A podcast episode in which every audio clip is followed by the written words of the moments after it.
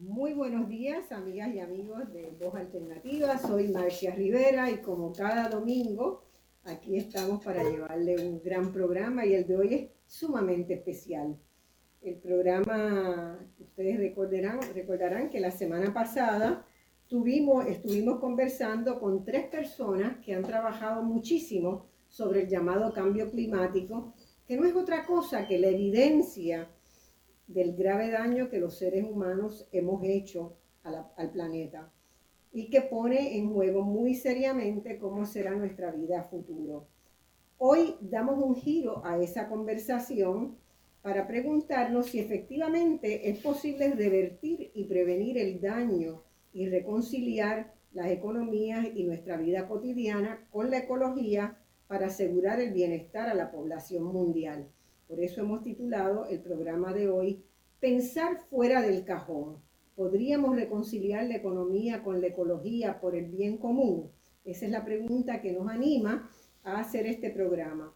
Eh, tratar de cambiar la vida cotidiana y la dinámica que llevan los procesos sociales, económicos, particularmente, específicamente los económicos, en el mundo entero y eh, la importancia que tiene el mercado financiero en distorsionar las relaciones humanas, eh, es necesario cambiar la manera en que de pensar, de mirar, de analizar.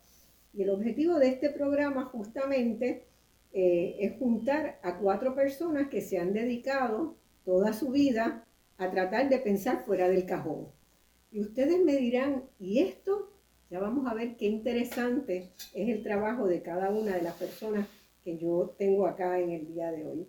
Hoy me acompañan, estamos en Colonia del Sacramento, en Uruguay, estas cuatro personas que eh, constituyen a Eloísa Primavera, bióloga, planificadora, investigadora universitaria y una de las fundadoras del movimiento del trueque y de la moneda social en Argentina, movimiento que se esparció por decenas de países en la región latinoamericana y más allá.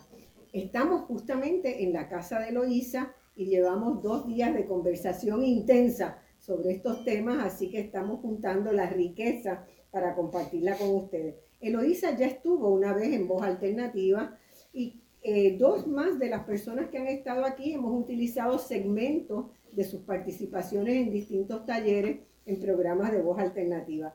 Eloísa, muchas gracias por darnos la oportunidad de estar en esta maravillosa casa del campo eh, uruguayo.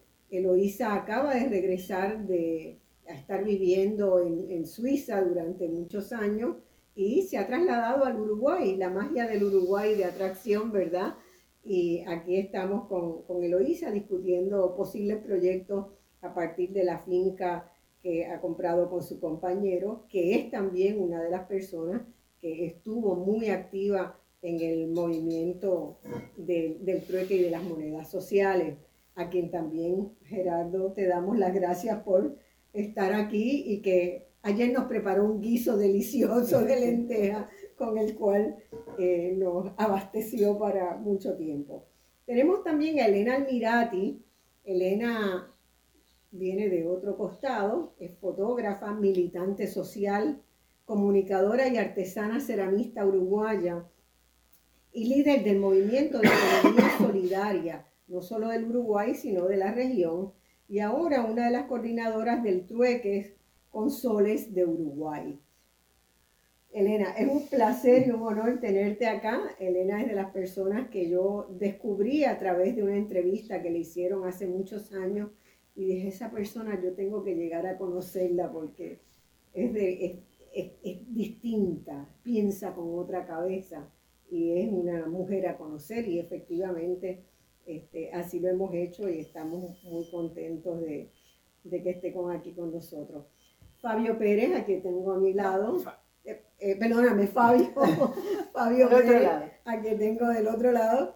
Eh, Fabio es un maestro formado en, en pedagogías de ciencia, biología, química, matemáticas y física.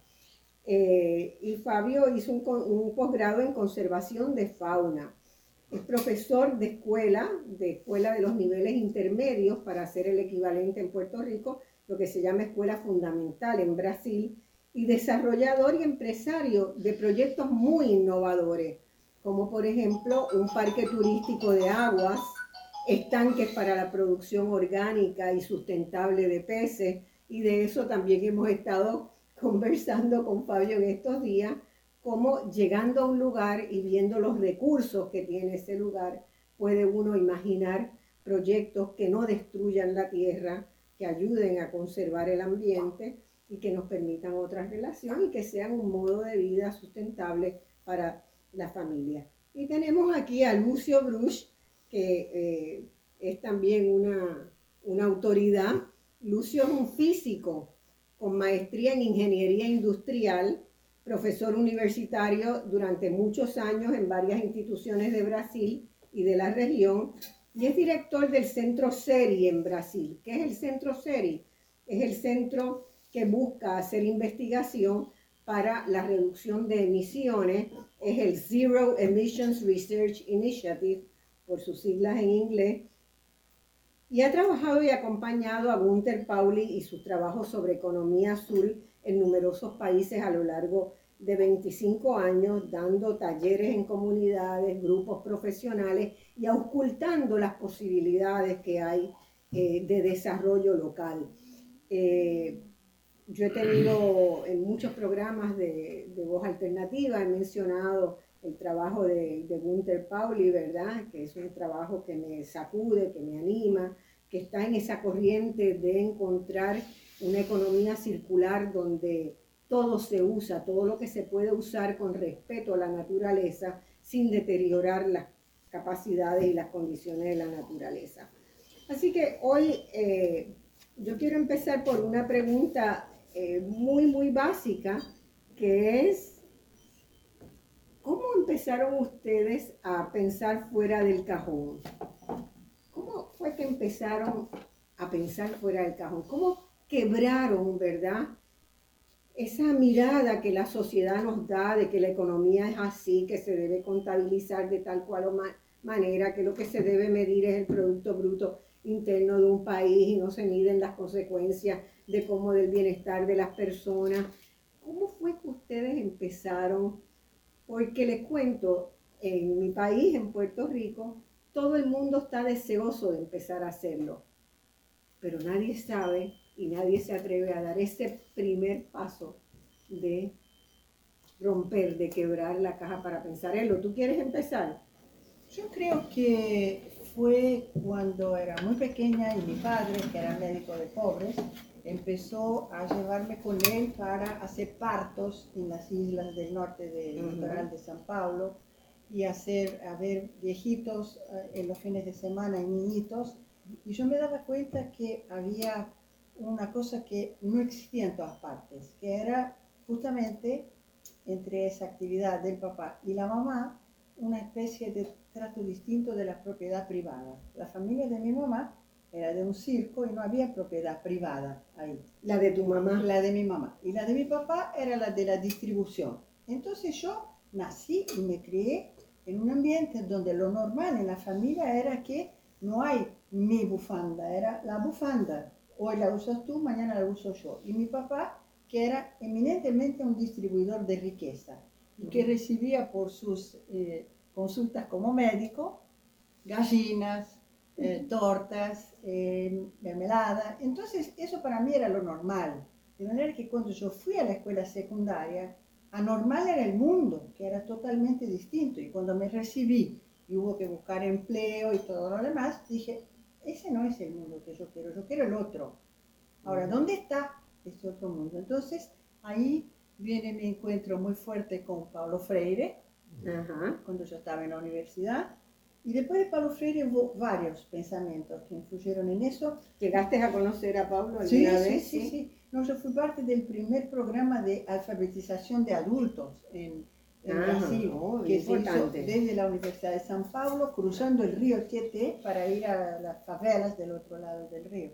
Oh, Sí. Eso es muy importante influencia, ¿verdad? En tu Eso vida fue- y que, y que ha estado ahí para Me siempre. marcó para siempre, ¿no? Esa idea de que la, la naturaleza era, la era abundante, de que se podía distribuir la riqueza y que además para que las personas pudieran percibir esa cosa tan normal, tenían que aprender a leer, escribir y contar, como decía Darcy Ribeiro. Ujú, Sí, que, que también fue otra maestro. inf- otro Otra maestro que- muy fuerte. Muy Leer, fuerte. escribir y contar es la alfabetización más importante. Y de ahí seguí entendiendo que como que lo que me empujaba era la lucha por las desigualdades por la O lucha sea, por las desigualdades. de cualquier tipo. Y después descubrí que el dinero era una forma muy particular de dominación que tenía, pues porque viene vinculado a la propiedad privada, al mundo financiero del cual hablaste. Y ahí te decides dar una lucha contra la dominación del dinero a través de la sociales. moneda social. Exactamente. Y ahí está. O sea, los del cajón fui cambiando de maestros, pero yo diría que como que cada uno me fue ah, empujando, haciendo ver una partecita que yo entonces no veía. Eh, bueno, después vamos a ir a contar un poco más en detalle, ¿verdad? Lo que llegó a ser el movimiento del trueque en la Argentina. Yo lo recuerdo muy bien porque estaba allí cuando Eloísa comenzó. Este, pero vamos a ver los otros. Ese primer momento, el momento de alumbramiento, eh, ¿cómo tú llegas, Lucio, a, meterte en esto con Gunther? O sea, ¿qué te fue antes de Gunther, fue después de Gunther, estuvo vinculado? ese momento de decir, no, las cosas no pueden seguir siendo como las hacemos. Bueno, esa es una pregunta que nunca me hicieron, pero yo puedo empezar muy temprano, tenía como ocho años. Ajá, Y mi también. mamá, mi mamá era una persona que tenía un liderazgo comunitario fuerte. Todo. Y era una vez, mi papá le, le regaló un vaso, vaso de flores, Ujú, y nosotros no teníamos mucha plata, y mi mamá dice, no, no podemos, a su marido, mi papá, y dice, no podemos gastar tanta plata, tenemos que recuperar esta plata. La Y- plata de las flores. No, no, la el dinero que mi papá utilizó para comprar el, el vaso, Claro. porque la casa estaba muy dura de, de- de plata y todo. Y ella tomó el vaso y buscó y buscó un número 801. Y dice, en Brasil hay el juego de los números. Era a 5 de la ta- cinco y media de la tarde, esto pasaba a las 6. Y ella dice, va y juega que vamos a recuperar el dinero. Y nosotros fuimos y ganamos. Y ahí yo entendí por mi mamá que hay cosas que no se ven y que están. Entonces, es claro que la palabra pensar fuera de la caja, eh, para mí es un poco diferente. Es pensar con la caja de la naturaleza y de la realidad, olhar la realidad, que está muchas veces invisible. Eso pasó muchos años y yo hice mi maestría, una parte de la maestría en la física y trabajé con el grupo de Prigogine en Ajá. Bélgica, que ha ganado el Claro. premio Nobel, que tenía la, la frase de que hay que cambiar la seta del tiempo. Ujú. Y con eso, ah, y estudiando los, las, las propiedades de los sistemas disipativos, descubrí que mi mamá los entendía, porque ah, hay muchas posibilidades, hay muchas posibilidades en la realidad, y si tú se propone a seguir, sigues lo que está. Pero si tú te encanta con visualizar, con hacer un nuevo olhar sobre todas las cosas, tú puedes encontrar cosas diferentes. Eso me encantó por mucho tiempo. Yo fui uh, palestrante, conferencista en Brasil, siempre hablaba que nuestro objetivo en la vida es cambiar la seta del tiempo. O sea, traer cosas nuevas, evaluar cosas nuevas. Esto es la gran uh, misión de la educación. Y eh, en 95, 96, en abril de 96, ya conocí a Gunther. Y vi que era un hombre que se dedicaba a eso en todo el mundo. ¿Y Gunther cómo lo conociste? Este, ¿Estuvo en Brasil? No, él estuvo en Brasil en 1995 para a presentar su libro de Emisiones Zero Eh, para los rectores de la- las universidades brasileñas. En Brasil hay lo- el Consejo de los, los Rectores de las Universidades, CRU. Sí. Y él presentó entonces sus ideas, de, de- principalmente sobre el tema de la cooperación, la utilización de los residuos, la reducción de los desperdicios, la mejora de todo el sistema de producción y consumo, a como algo que quiere cambiar el mundo. Eso también me interesó, porque mi mamá cuando acertó el número cambió el mundo, en su realidad, en su tamaño, pero si eso se, se, se da en todo el mundo, un- una, una voluntad de hacer eso. Y Gunther ahí estaba en la Universidad de Unidas, en Tokio, que estaba en este tiempo con un rector brasileiro, Heitor Gurgulino de Souza, que lo había invitado por este concepto. Mm. El concepto de misión cero es de Carl Göran Heden, un señor que trabaja en el Instituto Karolinska en, en Suecia, que, que criou a ideia de zero conflito, zero emissões, el zero, que el zero é um grande objetivo.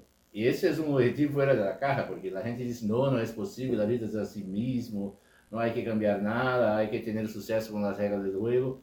E esse senhor falava dessa, dif- que há, há que pensar diferente, sobre coisas diferentes e ter um olhar muito mais amplo sobre o que está e o que parece não estar, mas está, que é invisível. E aí ah, ofereceram a Brasil a oportunidade de trazer a Gunther para charlas, conferências, cursos. E eu hice o projeto para a Universidade das Nações Unidas. E a universidade onde eu trabalhava, que era a PUC de Porto Alegre, ha ganado esta, esta competência. La propuesta. E aí Gunther se passou a vir. E no primeiro ano eu o invitei várias vezes a. Ele estava então em um projeto nacional. E também ele me invitou a visitar os projetos de Zé em todo o mundo. Então estive nos Estados Unidos, em Chattanooga, estive em Indonésia, estive em muitos sítios, Colômbia, México. E me encantou ah, não só a Gunther, mas a gente que estava com Gunther, porque eram todos in- ah, investigadores muito diferentes, muito interessantes e, e que construíam coisas que a muita gente lhe parecia tonteria al início, depois um pouco interessante, depois viável, depois necessário, depois vital. Então, como são todos os projetos, os projetos começam como, oh, por que isso vai funcionar? E isso me encantou, e me gusta hacerlo. Y te enganchaste ahí. Sí, sí, y- sí, y- sí. y- eh, y ya ya no hay quien te meta dentro de la caja. No, no, sí, porque a natureza, eh, estamos acá com o Fábio, se tu vas com, com o Fábio em seus projetos, tu vês que estás em um lugar diferente, que se construiu algo diferente, não é algo ordinário, é algo singular, é algo peculiar, pero não lo hice ele. Ele hice porque respeitou a natureza, porque vi como funcionavam as coisas, como são as relações entre os animais, como os animais conversam entre si, como os animais trabalham, como se divertem. En, en uno de sus tanques, por favor, voy a hablar eso, hay un sitio de un, un parque de diversión, ¿cómo se dice Sí, eso? Sí, para un playground para los peces. Y ellos, y ellos ahí están, y pulan, y hacen que para, para, ¿sabe? Para se divertir. Juegan con los yacarés. e juegan com os jacarés. Então, Sim. tudo que parece. Essa é a questão, que nós outros, desde o século XVI, XV, XVI, temos medo da natureza. E, e Fábio é uma pessoa que ama a natureza, que lhe encanta estar com os, os macacos em Brasil, com nós outros temos em Bugio. É amigo, se senta para conversar, lo que hablan, não sei, pero hablan, hablan algo. E, e, e se entendem e fazem uma amistade, porque os animais les encanta ser amigos de homens. É algo que, que hay que entender sempre, ¿no? Entonces, desde 96, claro, eso me costó mucha cosa, porque la gente dice, tú tienes una carrera organizada, hace charlas en todo Brasil, ahora te cambia para una cosa que yo no soy formado en la área humanitaria, de, de, de, ah, de No, medio no. humanidades ni ambiental. Soy físico, pero la física también me, me mostró mucha cosa que no está, que parece que no está y está. Entonces, ah, es una buena vida, sí. No Exacto. tengo, no tengo duda. Lo, lo interesante es que eh, es el entusiasmo que generan meterse en un proyecto que rompe la norma, ¿verdad? Y que, y que uno ve que tiene éxito. Fabio, seguimos contigo. ¿Cómo, cómo, ¿Cómo te dio a ti ese interés? Porque supongo que pudiste haber decidido muchos rumbos para tu vida, ¿verdad? ¿Cómo Sí. elegiste ese rumbo y, y cómo lo has llevado adelante? Não sei se eu falo portunhol meio misturado. No, eh, eh, tú hablas en portuñol y Eloísa nos ayuda a Sí, algo, traducirte. sí. Sí, Ah, eu me criei em uma Sube família. la ¿Cómo voz para O sea, que la más grabación te Eu me capte. criei em uma, uma família de agricultores, De agricultores, de agricultores Campesinos. campesinos, campesinos. onde minha madre era dona de casa, era responsável pela cuidado dos filhos. Somos Uhum. cinco irmãos Son cinco hermanos. cinco. E mi padre sempre foi, eh, despertou el sol, eh, campo, cultivo, criação de gado, arroz, e, ¿Qué, com- qué cultivaban? Arroz. arroz, Arroz. arroz de e, arroz. e bovino. E bovino. E bovino, e vaca. Algumas ovelhas. Era uma propriedade mais ou menos 60 hectares, 60 hectáreas. que eu veio de herança, né, de bisabuelo. Ujú. E então, com- quando criança, o que mais me impactou, Crianza es niño. Claro, cuando niño. o maior impacto foi de todo todo mês havia alguém do governo com papeles cobrando impostos. Los impuestos. Não havia possibilidade de la família ter la plata para disfrutar de um passeio em la ciudad, a comprar uma comida que não fosse as produzidas em uma propriedade e, e não tínhamos um coche que fosse confiável na viagem porque era viejo e estragavam peças e ficava parado dois meses e nós teríamos, teníamos que eh, caminhar 5 quilômetros para estudar a primeira série, segundo ano, terceiro ano. Cinco Entonces- kilómetros tenían que estudiar, pa- que caminar, caminar para para llegar a la estudiar. escuela. Então, minha abuela, né, e eu, eu impactado com tudo isso, é, seis anos de idade, dez anos de idade, minha abuela me deu um, um, cochi- um cerdo, Un, re- un chancho. um chancho Un hijo, cerdo, un, un para que- chanchito, un cerdito, Pequeño. le para que- regaló la abuela. para que eu criasse ele e quando fosse mais Grande. grande, eu ia cambiá-lo por uma bicicleta, Ajá. para não caminhar para estudar e poder ir de bicicleta. O Eh, sea, te regalaron un cerdito cuando creció, lo Cerdo vendiste bicicleta. El Cerdo. y cerdo. se cambió el cerdo por la bicicleta. Fue la Entonces- primera transacción que hizo. eu pensei assim, ó, "Pero como eu vou alimentá-lo? Não tinha plata para comprar a comida. Eu comecei a produzir uma pequena horta Ajá. e catar árvores e arbustos no campo para tratá-lo todo dia. Então eu ia à escola pela manhã, à tarde volvia e cuidava da criação do porco. E depois de Porque oito querías que meses, estuviera bien, Sí. bien fuerte y bien vendido. Una buena ¿verdad? bicicleta. depois de oito meses, o cerdo já estava mais grande e foi feito o câmbio pela bicicleta. Ujú. Então, ah, eu comecei a ver assim, não, não necessita totalmente de la plata que o governo e as grandes empresas dominam. Claro. E qualquer governo, seja governo de direita, de esquerda, de capitalista, social, eles dominam a plata que ela é o, o juego da sociedade. Em mantendo os agricultores eh, sob uma alienação de conhecimento que não conhece o jogo, o juego capitalista. E eu peguei as soluções da natureza para transformar em câmbio a plata for só um, recurso para Uhum. hacer o câmbio. Línea de historia tuya, Fabio. Eh, ¿Vendes el chancho? ¿Dónde conseguiste la bicicleta? La ¿Cómo, fue la decisión de la bicicleta para terminar con la... A, a bicicleta foi a cidade mais próxima a la- ajá. e pegou a plata, ofereció el eh, cerdo. ofereceu o cerdo e transformou em valor de, de la de plata troca, de e troca. simplesmente essa é a troca. Hiciste un trueque, ¿verdad? Cambiaste el cerdo que lo habías alimentado muy bien por una bicicleta y la bicicleta te permitió seguir yendo a la escuela.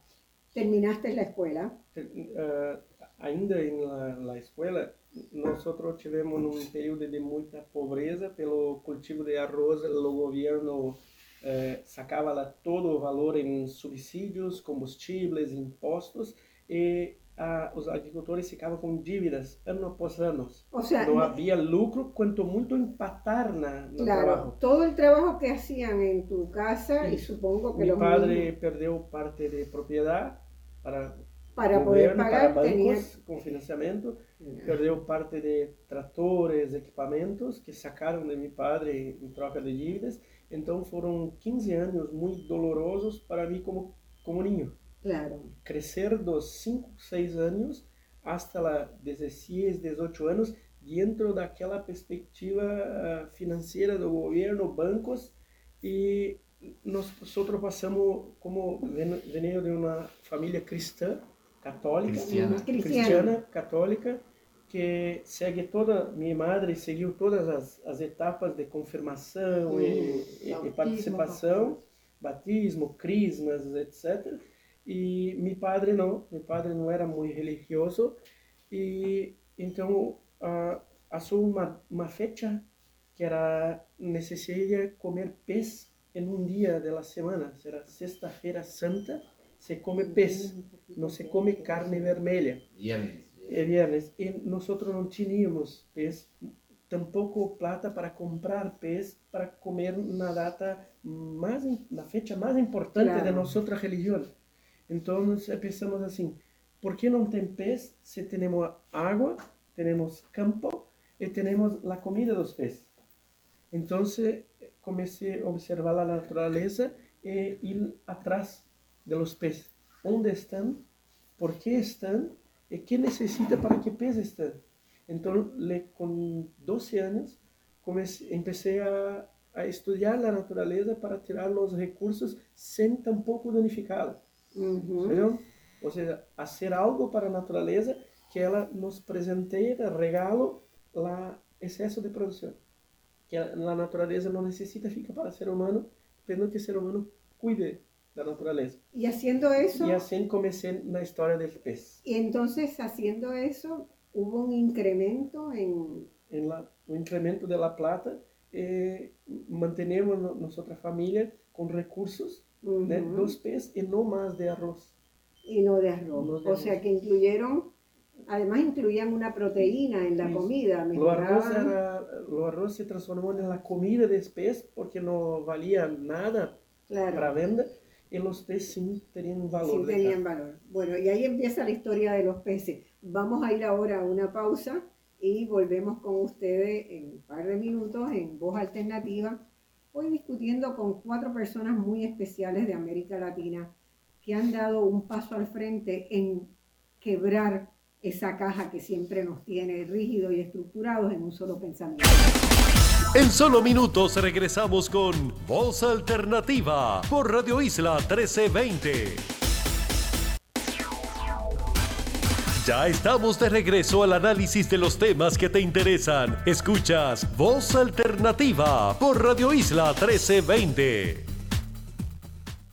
No, no, voy a mirar a la Bueno, amigas, amigas y amigos, estamos ahora en el segundo segmento de este programa de hoy que les dije que tengo cuatro invitados muy especiales. Estamos en, eh, haciéndolo desde Colonia del Sacramento, en Uruguay, en la casa de Loisa Primavera, que nos ha ofrecido muy generosamente este espacio de encuentro con otras personas que son extraordinarias y que hemos tenido dos días de conversaciones eh, espléndidas. Eh, estábamos haciéndole a los cuatro la pregunta de cómo fue ese momento ¿verdad? ¿Dónde pueden ubicar ese momento donde decidieron que su vida tenía que ir dirigida a cambiar la realidad que vivían, ¿verdad? Eh, ¿Qué fue lo que los provocó a eso? Y ahora tenemos a Elena Almirati, que les dije que es una líder, eh, una militante social, como ella le gusta llamarse, y, e innovadora de muchos espacios en el Uruguay para mejorar la situación de vida de las personas. Te dejo la palabra con la pregunta. Pregunta, pregunta difícil, ¿no? Eh, porque uno piensa a veces eh, cuando uno eh, pensó que había que ir fuera del cajón, ¿no? Y, todos fuimos con una mirada desde pequeños. Yo creo que uno se hace cuando, cuando es pequeño y es aquello cuando es niño.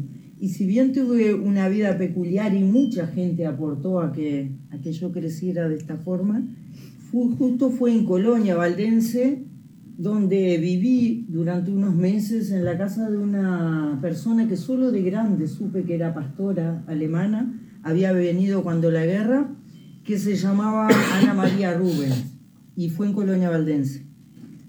Y ella cuidaba de niños que tenían una vida peculiar y cuidaba en algunos momentos. Y cuando yo la conocí yo tenía 10 años y ella 70 y yo la estudiaba todos los días. Y yo cuando niña creía, ¿cómo habría que vivir toda la vida para cuando uno tuviera 70 ser así como, como ella. Después me di cuenta que, que uno podía ser un poco así toda la vida, ¿no? Y no tanto Y hay una, eh, hay una cosa importante, que es cómo una persona estaba haciendo algo por mí y por muchos otros niños sin conocerme. ¿Y por qué? Y uno puede decir, va a cambiar el mundo, sí, eh, educando niños, pero yo creo que es esa pasión por, de servicio, ¿no? Por el otro. Ella convivía con la naturaleza de forma diferente, todo lo que hacía era diferente y yo ya conocía mucho el mundo, pero esto era diferente, porque era en equilibrio con la naturaleza, con lo que comía y cómo actuaba en su comunidad. Con la vida eh, pensé y, y, siempre fui construyendo de que tenemos que hacer algo diferente, pero tenemos que hacer algo diferente en lo económico, en, pero también en nuestro relacionamiento humano. Muchas veces decimos innovar, que yo digo, ¿qué hacemos diferente? Y esa palabra no me gusta mucho, pero si fuera innovar, innovar, tendríamos que innovar siempre también en nuestro relacionamiento humano. Es casi tanto y más difícil que, que cuidarnos con la naturaleza.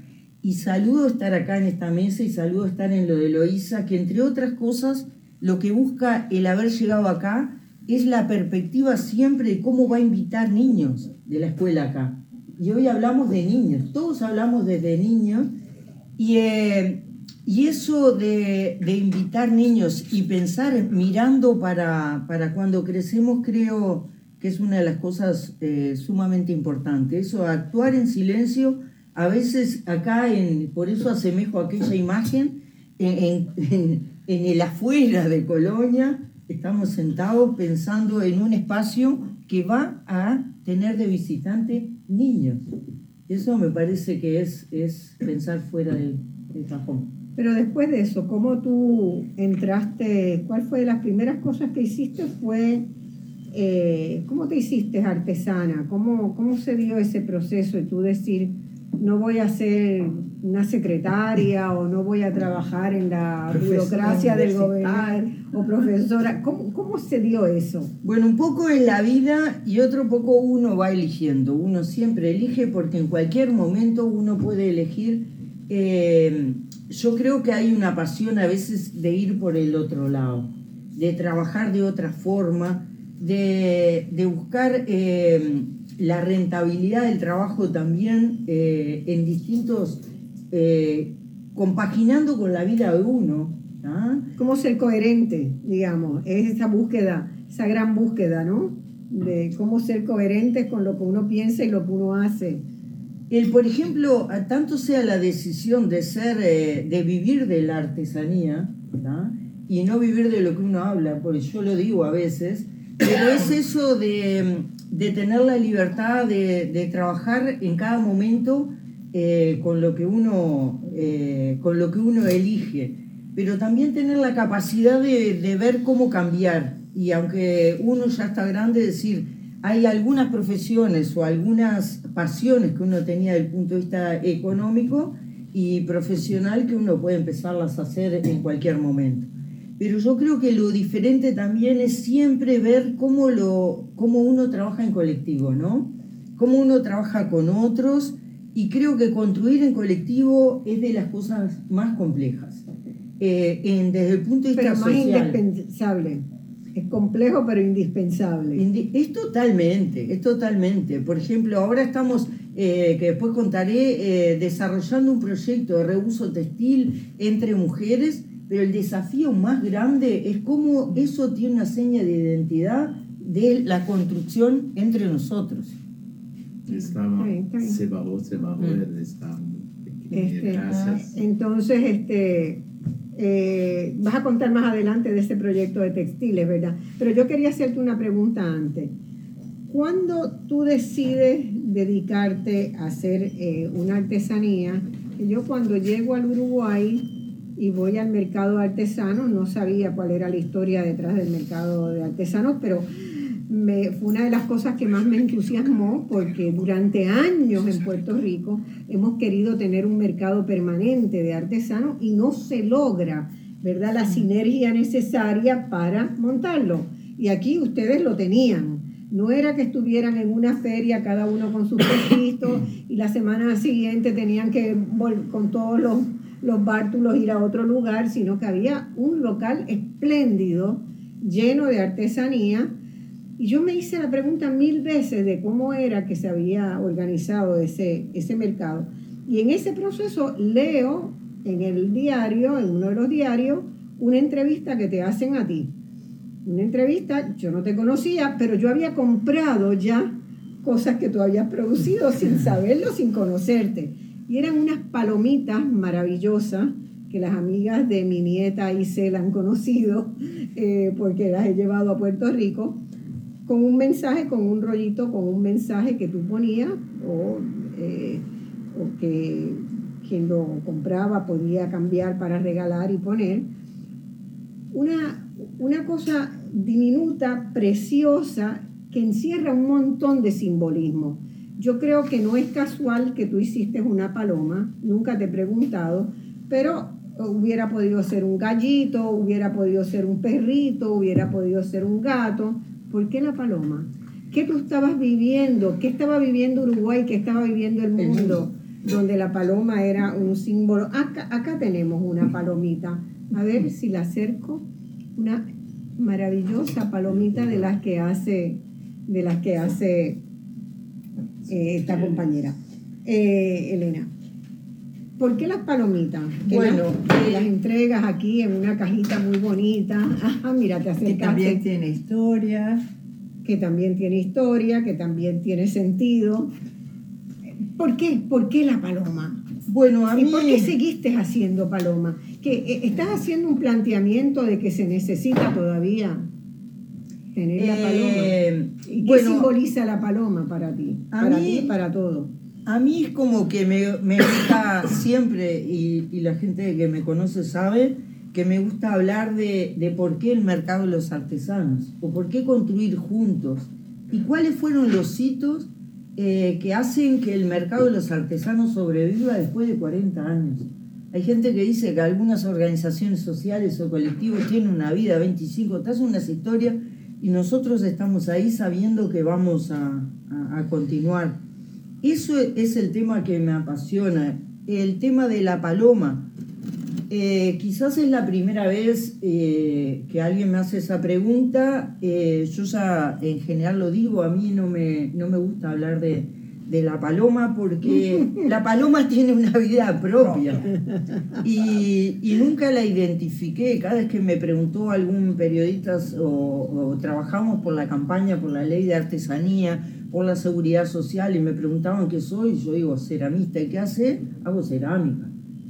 Porque creo que la paloma tiene su, su propio camino y y no me gustaba identificar la paloma conmigo, pero bueno, Marcia vino desde, desde Puerto Rico a preguntar por la paloma y bueno, Vamos ¿qué voy a hacer? Eh, es que la paloma, eh, yo creo que, bueno, cuando la diseñé, a diferencia de muchos artesanos, yo volví al país y tuve el tiempo, y, y me di el tiempo, pero lo tuve también para diseñar durante dos meses, ¿no? En un taller de unos Tú fuera en los años difíciles de, del Uruguay, podemos hablar de eso, ¿verdad? Este, la gente en Puerto Rico no sabe mucho, pero Uruguay tuvo un periodo, ¿verdad?, de una dictadura compleja, complicada, que obligó a mucha gente a irse, mi esposo uno de ellos, este, y finalmente después pudo volver, ¿verdad? Eh, pero, pero fueron años duros para, para el país. Y en esos años tú estabas fuera. Sin duda, a los últimos años, ¿no? Los últimos, años eh, viví un poco en Brasil, eh, en Brasil y un poco en Europa. Y cuando retomé yo al principio pensaba, eh, casi tuve una, una pensamiento de ir a trabajar en las ocho horas, como decimos nosotros, ¿no? Eh, pero después fui por el tema de, de construir de nuevo de, en la artesanía. Yo hice la primer feria artesanal a los 11 años. Yo hago cerámica y tengo relacionamiento con la creatividad desde muy pequeña. Los niños, los niños otra vez. Vuelven los lo que no se aprende en la infancia, lo que no se vive, ¿verdad? Pero bueno, cuando volví al país estuve dos meses diseñando y bueno, y ahí diseñé una línea eh, de palomas. Creo que hay una, una de las partes del diseño que creo que es importante es que tenía el desafío de en un horno muy pequeño, que era lo que conseguí para hornear una vez por semana, tenía un horneado del tamaño de una caja de zapato. Y ahí tenía que construir algo que con lo que ahí horneara, eh, crear otras cosas y vivir una semana. Creo que eso es un desafío importante para la hora de diseñar, diseñar con algún criterio de rentabilidad en el producto que nosotros hacemos y en la ecuación de la inversión en el tiempo y en, la materia prima y la rentabilidad general. Pero después el tema de la paloma, sin duda yo me crié en aquello de, que las canciones hablan de la paloma, que, que, un poco era un sentimiento, no solo el tema de, de la paz. Y en ese momento, sin duda, el mundo tenía un par de guerras que habían estallado, y, pero yo busqué algo que quisiéramos todos, ¿no? A la hora de diseñar vos querés que tu producto se quiera. Y, y yo pensé en qué podía ser, que podía ser un San Antonio, un pez, que también muchas veces fui sobre los peces y yo soy una de las que uso un pez, eh, pero yo creí que el tema de la paloma era algo universal, diseñé el tema de que se hace cerámica roja, se hace cerámica negra y yo modelo otras cosas en cerámica blanca. Eh, porque es la porcelana pura, es blanca, y a la cerámica, entonces fui por lo más simple, y la paloma es lo más simple que puede ser un regalo, porque en definitiva creo que lo más interesante fue que después le, le aporté esto del mensaje a la paloma, primero nació la paloma, después nació el, el mensaje, y el tema creo que lo más acertado fue cuando dije, bueno, el papel que venga en blanco, ¿no? Antes eh, tenía un mensaje. Eh, porque es algo que uno adquiere para dárselo a otro. Eso es lo que me parecía interesante y que la persona tuviera que incluir algo más en, en lo que yo creaba. Entonces cuando la persona recibe el regalo no es solo mío, es mío y de la persona que, que lo adquirió. Y bueno, y eso con, con afecto creo que están hechas a mano, creo que la gente de alguna forma entiende eso también y lo quiere y bueno, y la paloma tiene su vida propia y bastante conocida por suerte para mí, querida. Y vive en esta cajita mm. o vive también en unos colgantes muy lindos de maderitas, de árboles que, que son preciosos.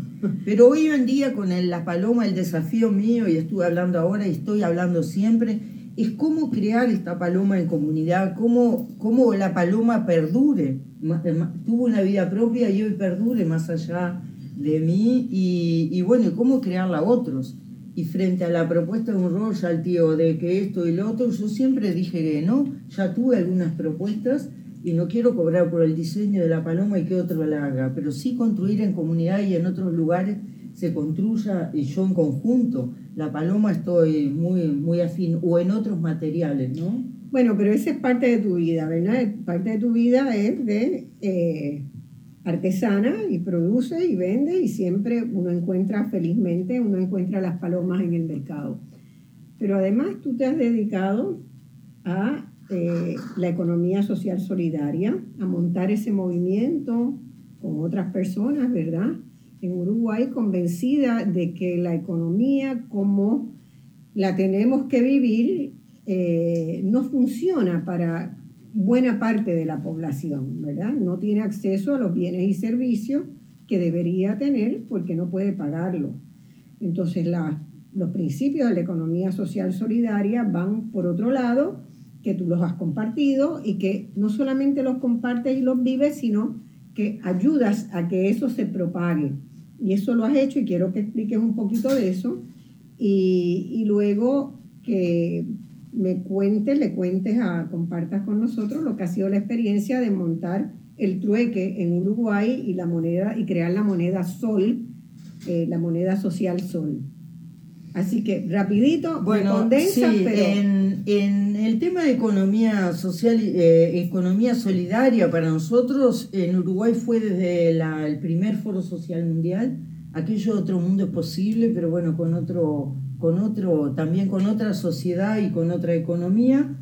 Y hay muchos que ya antes lo practicábamos y lo conocíamos y tal, no inventamos nada nuevo, pero nos fuimos juntando en esto de construir eh, caminos hacia la economía solidaria. Y ahí creemos fundamentalmente en algunas áreas como importante. Uno, la de legislación y políticas públicas. Nosotros trabajamos en esa dirección. Impulsamos la ley que actualmente se votó en el, en el 2019 en Uruguay de Economía Social y Solidaria. Y trabajamos todo, y hoy estamos trabajando en un proyecto de ley al Día del Consumo Responsable. ¿Y por qué el día? Porque ojalá fueran todos los días, pero marcar ahí un, un, parate en el cual reflexionemos. Y si hay un artículo que creemos que tiene que estar en esa ley, es que haya un día de reflexión sobre el consumo eh, a lo largo de todo el proceso educativo. Y eso sería, porque hay que, no nos educan en cómo consumir y que hay distintas formas de consumir. Y eso es cambiar también y salir del cajón. El tema de economía solidaria desde las teorías trabajamos bastante, pero también desde las prácticas, todos los días. Todos los días nosotros mismos, cada uno de nosotros, pero en colectivo. Y ahí construimos distintos proyectos que van desde las prácticas, como este proyecto que estamos construyendo, que es de reuso textil de mujeres. Eh, que, trata, que va a ser un proyecto que hoy empezó y somos 15 personas, pero es un proyecto que busca integrar 300 personas a nivel nacional. Y hay gente que dice, sí, ahora está de moda y es el second hand y hay por todos lados. ¿Cuál es la seña de identidad de este proyecto? Es que para generar trabajo de mujeres, que la ropa también es materia prima, no es solo que la recibimos donada, la rehacemos, la vendemos, pero que además tiene una parte de formación, de hacer talleres, talleres de reuso, que siempre estamos acompañando con ese proceso, se llama Solitex. Eh, ¿Cómo construimos desde eso hasta el tema, después de, pensar en el tema de la intermediación? Porque si economía solidaria es la economía que pone en el centro el cuidado de la persona y del planeta y no la acumulación de capital, hace muchos años que pensamos que en general se trabaja en la producción. Entonces trabajamos en la producción sin darnos cuenta o sin razonar dónde está la mayor acumulación de capital. Y quizás está en la intermediación o en las finanzas. Y no tomamos en cuenta eso. Entonces, bueno, desde la Coordinadora de Economía Solidaria trabajamos en el tema de legislación, política pública, trabajamos en el tema de los proyectos, pero también en la intermediación. Y ahí nos faltaba algo también, no solo para, para comercializar con, con esta y interactuar con esta economía, que lo hacemos, sino entre nosotros. Y construir reglas. Y ahí un día estamos en el Foro Social Mundial y dijimos que estábamos buscando una herramienta entre nosotros y estaba Eloisa en, el mismo, en la misma virtualidad y dijo, en, 15 días podemos estar en Uruguay apoyando y ahí Eloisa convocó a una reunión virtual a Gastón, a mí, a Marcia, que eran sus conocidos aquí en Uruguay y fuimos construyendo eh, Trueque con Sol. Hay gente que pregunta, ¿cómo se hizo? Yo creo que lo interesante de una moneda social o de una herramienta de intercambio solidaria es el tema de la construcción. Eh, en este proyecto que estamos haciendo, en este que estamos viviendo en esta casa hoy, en el tema del trueque con sol, cuando tenemos la posibilidad de construir un proyecto nuevo desde el vamos, es ahí donde tenemos que pensar cómo lo hacemos diferente. Claro. Y ahí lo que hicimos, decimos, eh, ¿Cómo construimos la moneda? Un día estábamos 13 personas en una reunión virtual, que Marcela también estaba, y ahí decidimos que se llamara Sol, que cada uno tenía 500 soles el primer día. Y el, el, sol es muy importante en el Uruguay, ¿verdad? Está en, la bandera. la bandera del Uruguay, en el corazón de los uruguayos. Y fue un, fue un batazo eso, ¿no? Sí. Robarle también al establishment este, un símbolo y apropiárselo desde lo social, ¿no? El sol es la energía, Es, es la solidaridad, es la base de todo, es la alegría también.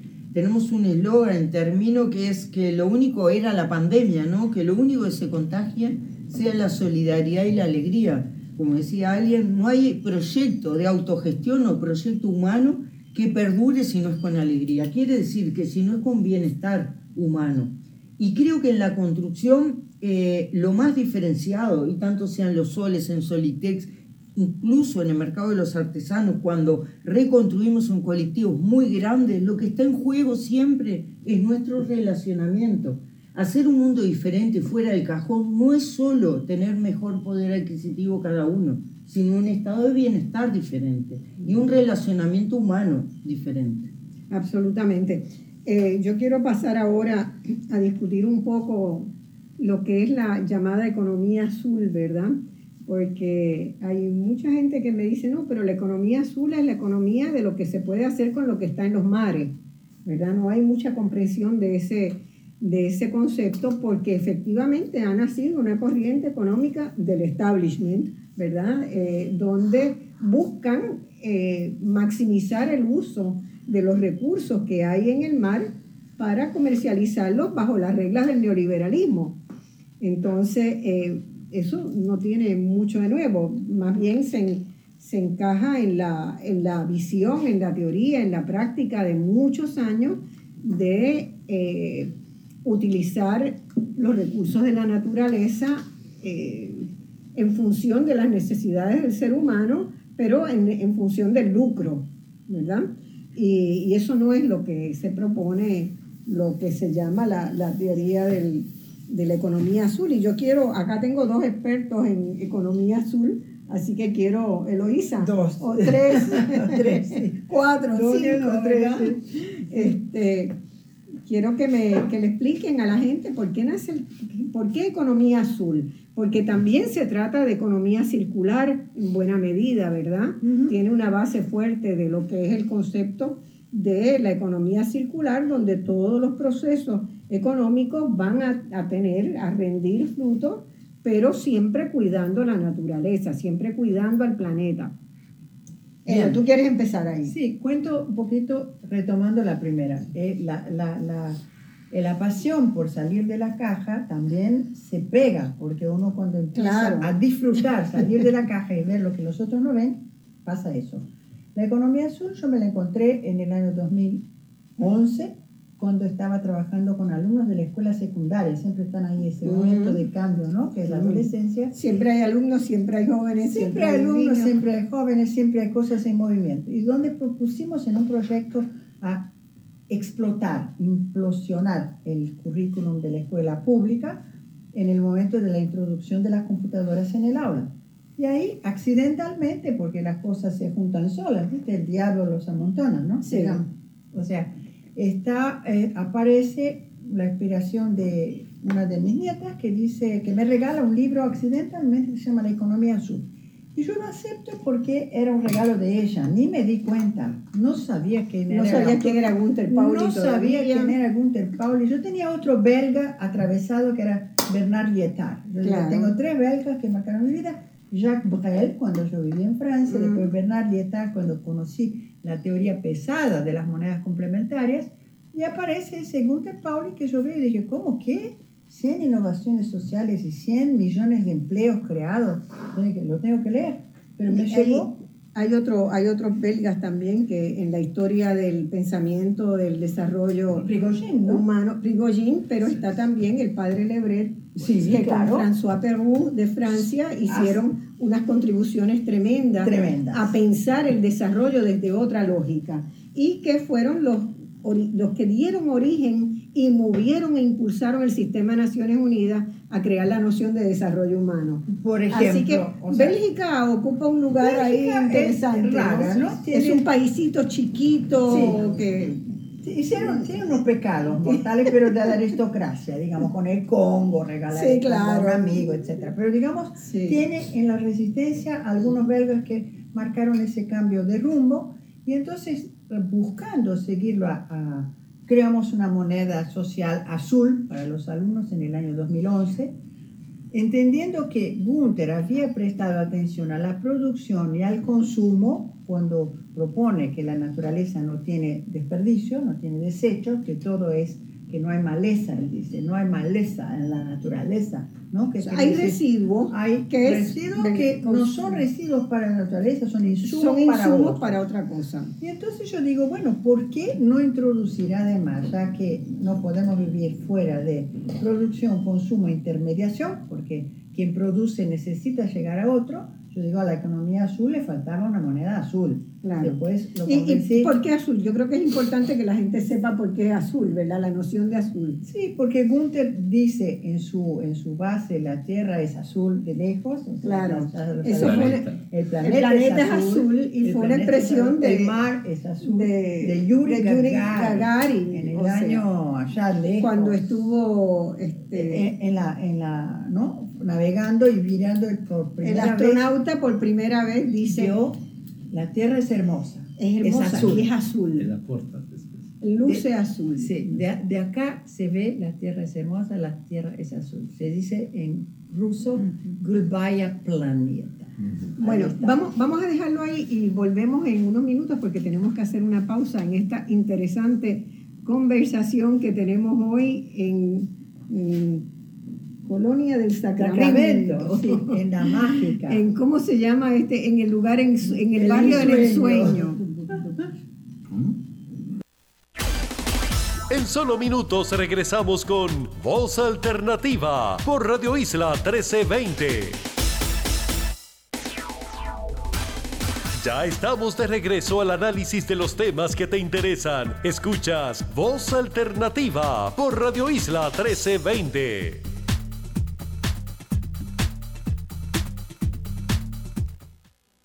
Amigas y amigos, volvemos a la segunda parte ahora de Voz Alternativa. Y hoy estamos con unos amigos muy especiales, como les he dicho, y como ustedes habrán podido ver en esta primera hora, con una discusión sumamente rica e interesante de cómo se rompe la caja, cómo salimos de la caja para empezar a plasmar y a poner en marcha con proyectos concretos, eh, ideas que contravienen, ¿verdad?, las tendencias de lo que han sido las economías neoliberales que nos han llevado por el, por la- por el camino de la amargura y generando sociedades sumamente marcadas por la pobreza y la desigualdad. En esta segunda parte yo quiero empezar a discutir y eh, ya eh, al final del de, el segmento anterior, Eloísa lo había planteado, había empezado a hablar de qué era eso de la economía azul y cómo se empieza la discusión, ¿verdad?, de una economía azul que no tiene necesariamente que ver con el mar, aunque también, ¿verdad?, hay muchos proyectos que se hacen ahí, sino el concepto de que la Tierra, el planeta que es tan hermoso, eh, el planeta, lo que se ve cuando se ve el planeta desde lejos, como lo han visto los astronautas, eh, es un planeta azul. Y eso es lo que le da el nombre a esta corriente de pensamiento que Gunther Pauli ha puesto eh, en marcha y que hay mucha gente hoy que está trabajando eh, bajo, digamos, esa mirada o utilizando esa mirada que quiere decir cómo los seres humanos pueden vivir, convivir con el reino animal y con el reino vegetal en armonía, en equilibrio y de ese equilibrio generar un nivel de bienestar para todo el mundo, para todo el planeta. No como estamos haciendo ahora, que estamos haciendo eh, todo lo posible casi por destruir el planeta. Eh, yo quiero seguir adelante con la conversación ahora de cómo esa mirada o esas teorías, ¿verdad?, del equilibrio necesario entre, en- entre los que conviven en la naturaleza, eh, se traducen en proyectos concretos. Y quiero empezar aquí con el compañero. ¿Usted está dispuesto, Lucio, Sí, a contarnos un, un poquito? Ah, ah, Porque bueno, ya son ah, centenares de proyectos que ya hay en el mundo, ¿verdad? Pero, ¿cómo, cómo llegan, cómo ha llegado este Gunther Pauli, cómo has llegado tú a una comunidad o cómo han llegado a un grupo que quiere escuchar de esto? ¿Y cómo se genera el interés por desarrollar? ¿Cómo se va a una comunidad y se mira lo que hay para decir, bueno, hay posibilidades de esto o lo otro? Eh, Yo he leído, por ejemplo, de los proyectos del, del café, que para mí han sido muy interesantes, ¿verdad? ¿Qué pasa con la cáscara del café? Que, Con la borra del con- café. Y con la borra del café, ¿verdad? ¿Cómo, cómo un solo producto, una producción de café puede tener tanta, tanta diversidad de, de- de procesos posteriores a que nos tomemos una tacita café. de café como hicimos esta mañana? U otros, los que, los Bueno, que quieras bueno, contar. eh, sí, hay algunos puntos importantes. Gunther estaba en la Universidad de Estados Unidos y creó el programa ZERI, Zero Emission Research Initiatives, que es, era ah, dentro de un gran... La Universidad de Estados Unidos ha sido creada para discutir los grandes desafíos, retos de la humanidad La, la Universidad de Naciones Unidas. en Tokio. En Tokio, porque se te oyó y que podía pensarse que era una universidad en Estados Unidos. No, esto eh, realmente hay una asociación de Gunther muy fuerte con el Club de Roma, que es importante Sí. señalarla, porque ya el Club de Roma muestra, ¿verdad?, una inconformidad con lo que se hace, con las políticas de desarrollo, y, y la Universidad de Naciones Unidas toma eh, mucho de eso y le encomienda a Gunther investigaciones que van a ser eh, críticas cruciales para este Sí, desarrollo. había, ha- hay, había y hay todavía hoy en la Universidad de Estados Unidos el, estudio de- el Instituto de Estudios Avanzados que trata de los grandes retos de la humanidad. Primero, comunicación, que Paloma hace eso, As- que es la lengua electrónica. Eso que Claro. hoy tenemos que tú puedes hablar en tu lengua, lo otro hoy en... Este es un proyecto de la. UNO, con, con Google, con, eh, con, con todos. Eh, entonces, el programa era ZERI, Zero Emission Research Initiatives, que era, en la verdad, asociado a la Academia de Ciencias del Mundo, con como 3.000 ah, científicos en el mundo, que tenían conocimiento muy, muy ah, evoluido de cosas complejas, ah, sistémicas, cosas que envolven enlaces, no son cosas sencillas, un, un aspecto solo. Y uno de los grandes retos de la humanidad es cómo producir y consumir con bajo impacto o sin impacto Ujú. ambiental. ¿Cómo se puede, eh, qué es esa sociedad? ¿Quién consigue ver lo que, cómo se funciona una, una sociedad? Porque no es una sociedad indígena, porque mesmo los indígenas impactan también en su producción y su consumo. Es una, una sociedad que tiene que se construir, que, que el hombre tiene que construir. Entonces, este, la Universidad de Estados Unidos ofrecía la oportunidad a los estudiantes de doctorado en todo el mundo pasar un año en Tokio teniendo acceso a los datos del mundo. Los- tanto por eso que después la economía azul es algo de- del planeta, no es algo de, de acá, de allá. Eh, entonces, cuando Gunther fue a Brasil en 95 y después 96, cuando empezamos el proyecto, yo soy un hombre de proyectos. Yo me quedé eh, me colocando qué puedo hacer por eso. Eh, y como decía de, de la historia de 801 de mi mamá, que el esencial es invisible, tú tienes que procurar lo invisible. El primer proyecto que yo hice en Brasil ha sido un proyecto sobre activos ecológicos invisibles, que tú no ves, que tú no ves. Fabio, por ejemplo, por ejemplo cuando ve un, un ecosistema, ve todas las conexiones. Una persona ve agua y pez. Es- son las diferentes Ujú. formas de ver el mundo. Pero el esencial está en las relaciones, como tú hablabas. Son, son las conexiones, son los, los enlaces. En Rio Grande do Sul, mi estado, hay una... Yo, bueno, hay que explicar que yo, yo fui, tuve la oportunidad de ser en la vida en asesorías técnicas mm, de- de- junto, próximo, en, en grupos de, de consultoría de, de cuatro gobernadores y tres presidentes. Entonces, y, y yo tengo la idea de que, hay- que Brasil es mucho mayor do que lo brasileño lo ve. Porque muchas de las tecnologías que hay en Brasil son impo- impuestas, son, cosas, son eh, tecnologías colonizadoras que vienen de fuera y todo. Y en nuestro estado hay una laguna que es Laguna Mangueira, que estaba como una laguna ácida. La vida es alcalina, la vida le encanta algo que sea alcalino, que porque el proceso de captura de CO2, bueno, eso es, es ciencia, ¿no? Eh, y esta, yo sabía que esta laguna era invisible, pero como yo estaba en Brasil, estaba en proyectos de grandes empresas, nadie lo sabía, nadie lo sabía, incluso los mapas geológicos brasileños la No mostraban. como ácida, porque nadie lo había medido, pero debe ser ácida, vamos a poner que es ácida, porque eso no vale nada. Y nosotros probamos y cambiamos el mapa geológico, mostrando que era no solo alcalina, como terriblemente alcalina. Entonces los peces tienen este tamaño, un pez, un pez rey que a ustedes les gusta, es mucho mayor, la tararira, ¿no? Es mucho mayor, todo el suelo, el fondo de la laguna es llena de plantas acuáticas, la laguna es totalmente transparente, es un tesoro desconocido y que está allá. Y como yo trabajé en un programa llamado Avanza Brasil, el mapa de Brasil no tenía la laguna. O sea, es la ignorancia total y restrita ¿no? sobre lo que son activos ecológicos. Y ahí yo conseguí, como tú preguntabas, y esta época yo hacía conferencia en todo Brasil, y tenía una empresa en São Paulo que hacía formación de presidentes de grandes empresas. Y me pasé como tres años allá. Y dice al dueño la empresa, yo necesito una plata para hacer la medición total de la, laguna. No hay problema. Entonces, primero, mecenato.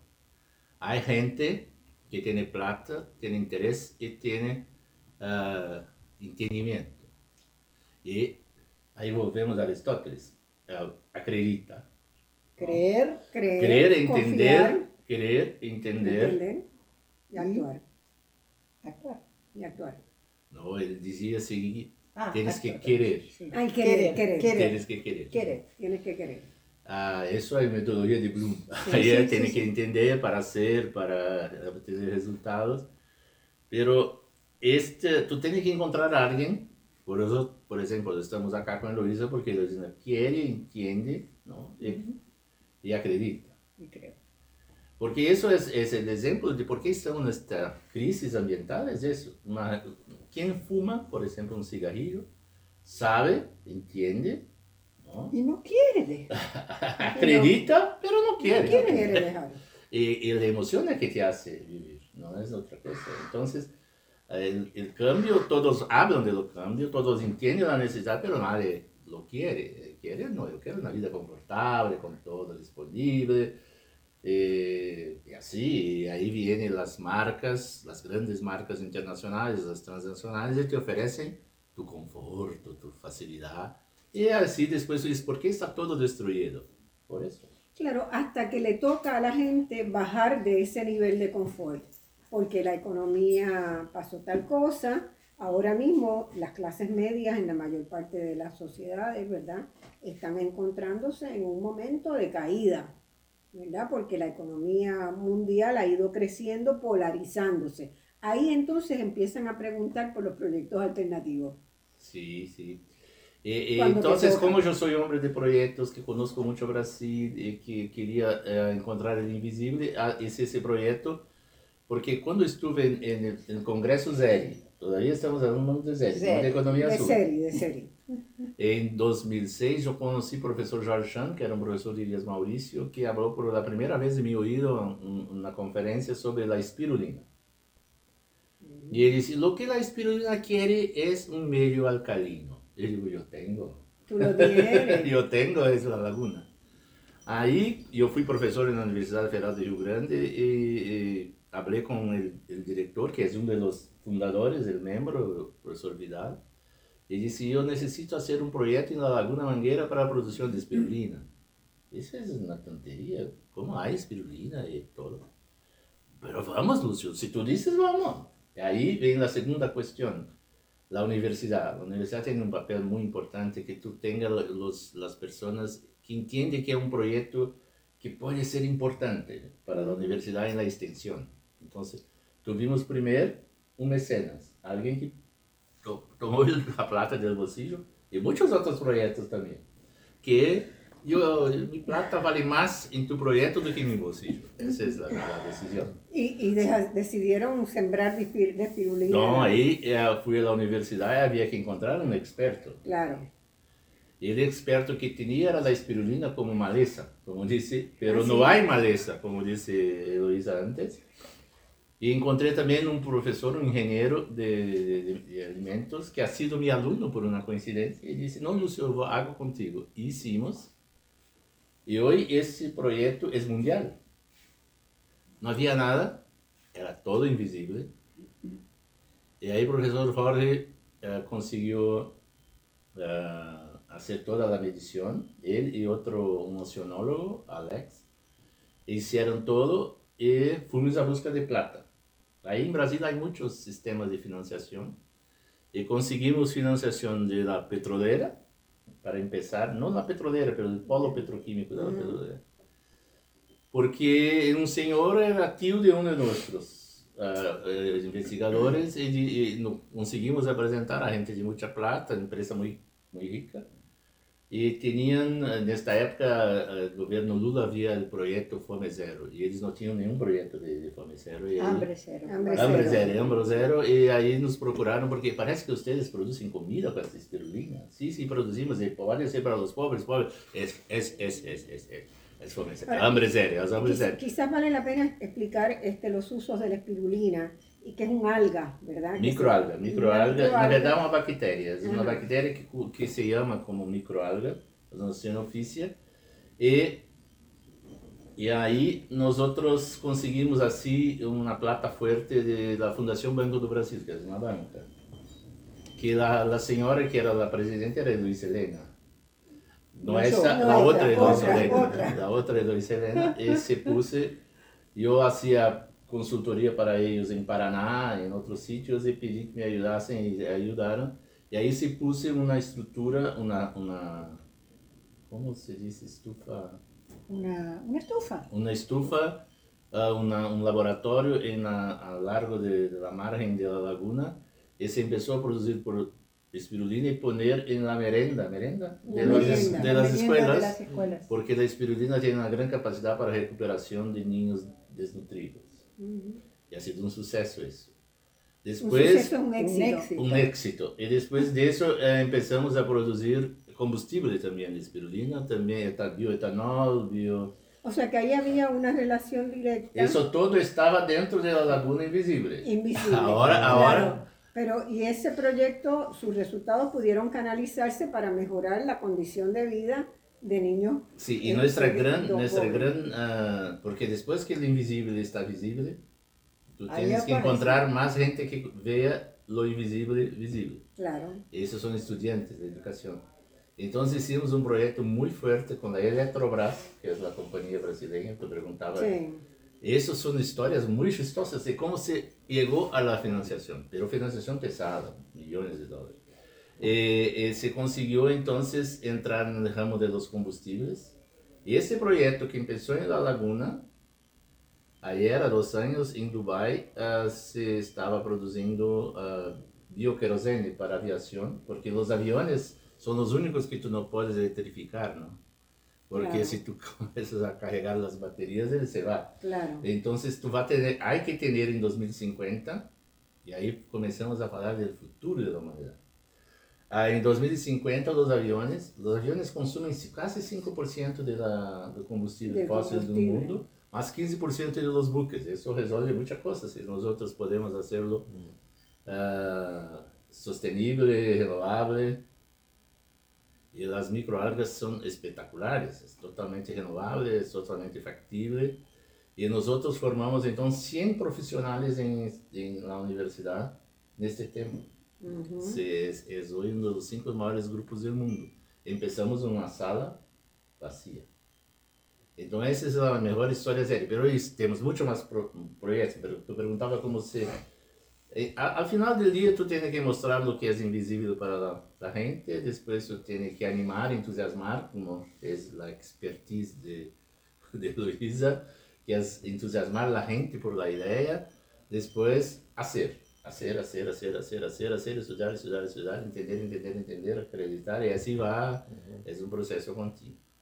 Y con eso, y quien empezó eso fue Gunther cuando dado nuestra conferencia en Porto Alegre, hablando de lo que era posible hacer, con que tú tienes localmente, y cómo tú puedes, puedes construir una economía diferente, una economía mejor. Y ahí hay proyectos en todo el mundo. Y como Gunther hacía parte del, del Club de Roma, como tú hablaste, eh, Gunther iba a todos los sitios. Gunther no- hace falta 10 países para visitar. Esto es un nombre. Ha todo. visitado el mundo entero. Eh, Está pendiente que visite a Puerto Rico y nosotros lo vamos a, Ah, a sí, lograr. claro, claro, claro, va, va a encantar. Eh, en 2008 hubo la crisis de, de la economía de financiera, con la crisis de 2008 de los bancos, de las aseguradoras, de todo. Y ahí Gunther resolvió organizar toda esta experiencia de proyectos, y trabajando con los conceptos de la metodología zero, de aprovechamiento de residuos, y también aprovechamiento de oportunidades de pos así, nosotros decimos, hay una posibilidad que se torne una oportunidad y se torne un proyecto. Entonces, sí, a- la cantidad de cosas que se puede hacer, y ahí Gunther escribió en 2010 un libro llamado Economía Azul, Sí. Donde puse entonces los 100 proyectos del Sí. mundo, porque Gunther había muy poco tiempo antes gan- ganado un, un premio de la Fundación Toyota como el, el lidera- por liderazgo ecológico en el planeta, porque era una persona que tenía proyectos ah, sostenibles en cinco continentes. En todos, no, no, no, no sé esto en Antártica, no, pero en cinco continentes. Porque hay en todo, en Canberra, en, en Australia, en, en Hong Kong, que tú vas, hay en Europa, en América del Sur, América del Norte. Eh, este libro entonces ha sido lanzado en 2010, nosotros lanzamos en portugués en 2014. Y ahí se empieza a, a hacer un- una, una cosa más bien interesante que es una herramienta que se llama Scan and Screening, o sea, visualice e, esco- a- e- e identifique y después haga una escolha de que es- son las mejores oportunidades de utilizar lo que tiene localmente. Cuando hablo de Laguna Mangueira era eso, la Laguna Mangueira estaba y nadie via como un activo económico, era un activo económico, ecológico invisible. Y ahí Gunther, ah, esses últimos años, escreveu como 20 livros, hablando de café, hablando de, de nuevas tecnologías y todas esas cosas. Pero en Brasil, nuestra fundación continúa Fundación Zero, no Economía Azul, porque nosotros continuamos utilizando la metodología, las herramientas de, de evaluación e entendimiento de lo que está invisible. Entonces aquí cuando tú ves este campo, tú, tú sabes que a las interacciones posibles de hacer entre la, la- la naturaleza, que sea los animales, las plantas, el agua, el suelo, el viento, el sol, tú puedes tener acá pescado para todos comerem e, e incluso Claro. se puede vender, pero hay que acreditar en eso, hay que encontrar los caminos y eso es mi trabajo, ayudar, porque plata es, como dice Fabio muy bien, es un recurso, es, de- es una cosa de trueque, troca, Trueque. Eh, entonces nosotros tenemos esos, los mecenas, la gente que quiere hacer porque le encanta hacer.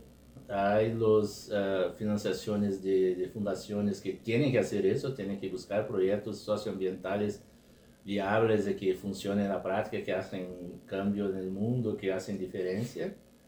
Eh, también hay las grandes empresas que hoy están muy, muy presionadas por todos esos proyectos de responsabilidad social, los proyectos de, de, de seguridad ambiental.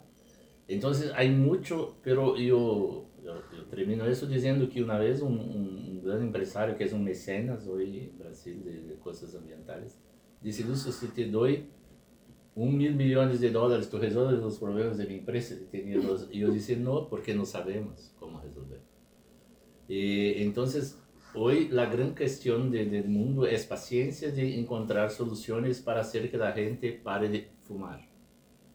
Y hay que ser muy, muy pequeño, personal, cambiar la gente hasta el momento que te- se tenga una masa crítica de entendimiento de la realidad que alguien cuando va a comprar algo que es muy impactante o algo que no es impactante, por primero sepa, saber, sepa lo que es y lo que no es. En segundo lugar, que acepte hacer esta escolha, porque la gente no acepta hacer las escolhas. Entonces, eh, los plásticos, eh, todas esas cosas que se reclama, quien utiliza yo, tú, no, no, es, no, es, no es un extraterrestre, no es un somos nosotros. Entonces ese cambio es personal. No sé si es posible cambiar el mundo, pero es cambiar a las personas. Y si hay paciencia y tiempo. Bueno, a, a mí me, me llama la atención de lo que has dicho y me parece importante que tengamos claro que una estrategia de cambio no puede ser nada más que de un grupo chico haciendo una pequeña cosa, sino que tiene que empezar a ver las integraciones con el mundo mayor. Replicabilidad. Hay que hacer muchas cosas pequeñas replicables y no una cosa enorme que, que te... Porque esa es la idea antigua de Es- colonización. Es- Que alguien sabe y no no sé. Entonces alguien me dice, no, tiene que... Como, como decía muy bien esa, esa señora. Y que, y que todos somos importantes, ¿verdad? En ese complejo son importantes los bancos, no es que ahora decimos vamos a aniquilar los bancos, no queremos saber de los bancos, hay que conseguir plata de los bancos. Como tú dices, Hay que eh, sensibilizarlo. economía azul es bien común, no es el, el matar el que parece malo o que es maleza. Exacto. Eh, tenemos que, eh, lo que se busca es una sociedad eh, inclusiva, incluyente, y en el proceso de crearla tenemos que estar todos.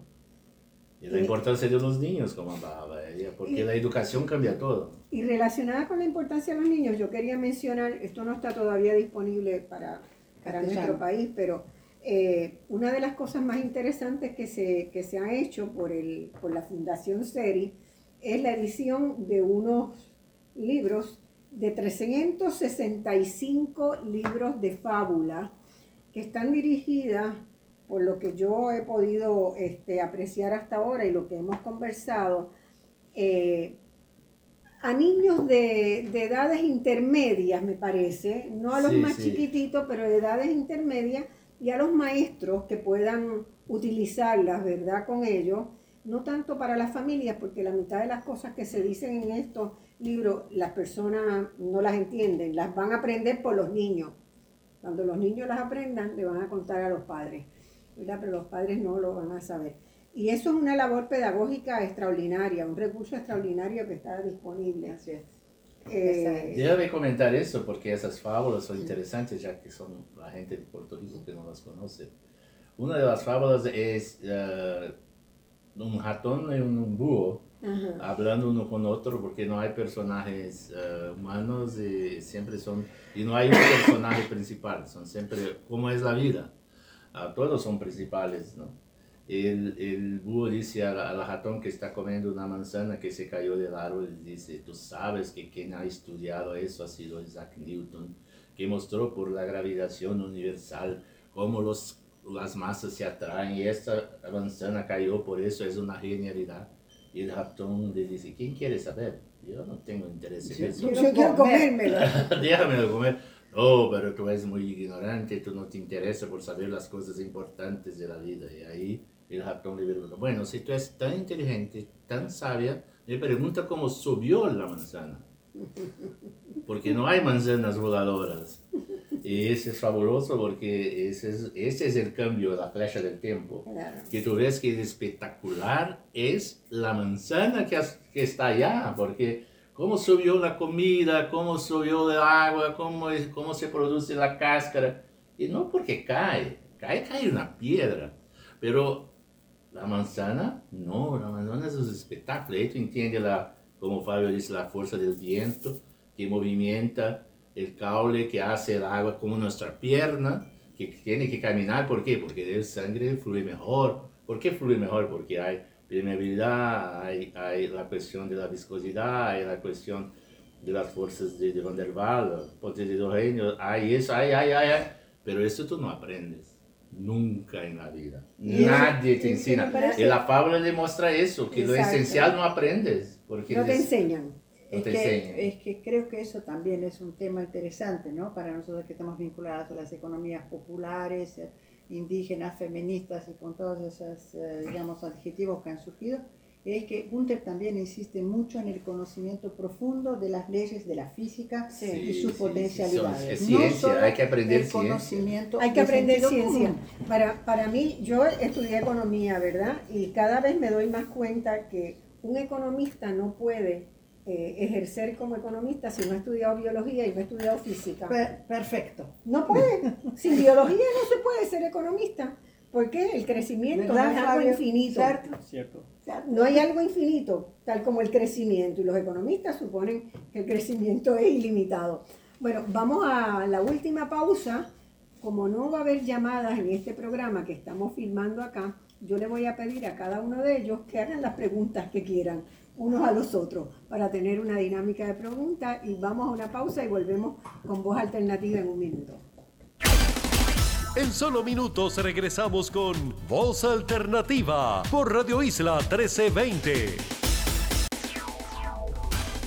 Ya estamos de regreso al análisis de los temas que te interesan. Escuchas Voz Alternativa por Radio Isla 1320. Grabando. Eh, bueno, vamos al último segmento. Les dije que como no tenemos la posibilidad de invitar a preguntas de la audiencia, vamos a hacer las preguntas entre nosotros acá, ¿verdad? Y cada uno va a hacerle preguntas a otro. Eh, este programa hemos estado hablando de cómo quebrar el cajón mental en el que estamos normalmente este, metidos y ha sido sumamente interesante y placentero. Así Eloísa, tú rompes el hielo que, Bueno, que eres una rompehielo por, naturaleza. por naturaleza. No, yo, quería, yo quería entonces preguntarle a Fabio eh, lo siguiente. Mira, donde yo aprendí más cosas en los últimos años fue con este Enséñame. aparato, aquí, así, que es un aparatito que se llama Delibera, lo aprendí de mi amigo catalán Martí Olivela, y después, como soy bióloga, como tú, aprendí a extenderlo, ampliarlo, ¿no? ¿Por qué? Porque para mí eso es un poco la naturaleza. Y lo que yo aprendí fue que en general tendemos a juntarnos con gente que piensa igual, porque eso significa, estoy de acuerdo, coincido contigo. Eso dice, no coincido totalmente, pero tampoco somos enemigos. Acá pienso totalmente distinto y tengo otra idea, otra propuesta para eso que estás colocando, y acá no entiendo nada, no importa, no, no, no comprendo ni quiero comprender. Entonces yo te digo, lo que más aprendí fue que uno tiende a escuchar a quien se parece a nosotros. Pero yo de quien más aprendí fueron de los que piensan totalmente distinto o no entienden nada, porque ese me obliga a mejorar la comunicación. Y ese me obliga a pensar, ¿por qué es posible que piense tan distinto? Y digo de las desigualdades, ¿no? ¿Cómo es posible que haya gente que esté conforme con el mundo como está y que quiera seguir haciendo las cosas así, sin darse cuenta que está arruinando también el planeta de sus hijos? Entonces la pregunta que yo te quiero hacer es esa. ¿Cómo, cómo te parece a, a ti, ¿no? como persona, emprendedor social, profesor con responsabilidades con chicos y adolescentes, que, que se podría ayudarlos a comprender que la biología es aprender a convivir con esto. O sea, no solo aceptar las ideas que me gustan y que veo, sino lo que no veo, que, que es lo que decía Lucio, lo que está oculto, no comprendo.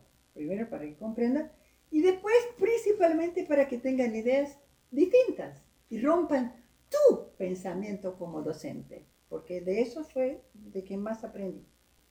¿Entendió? Pregunta, más o menos. Eu creio que. Dale.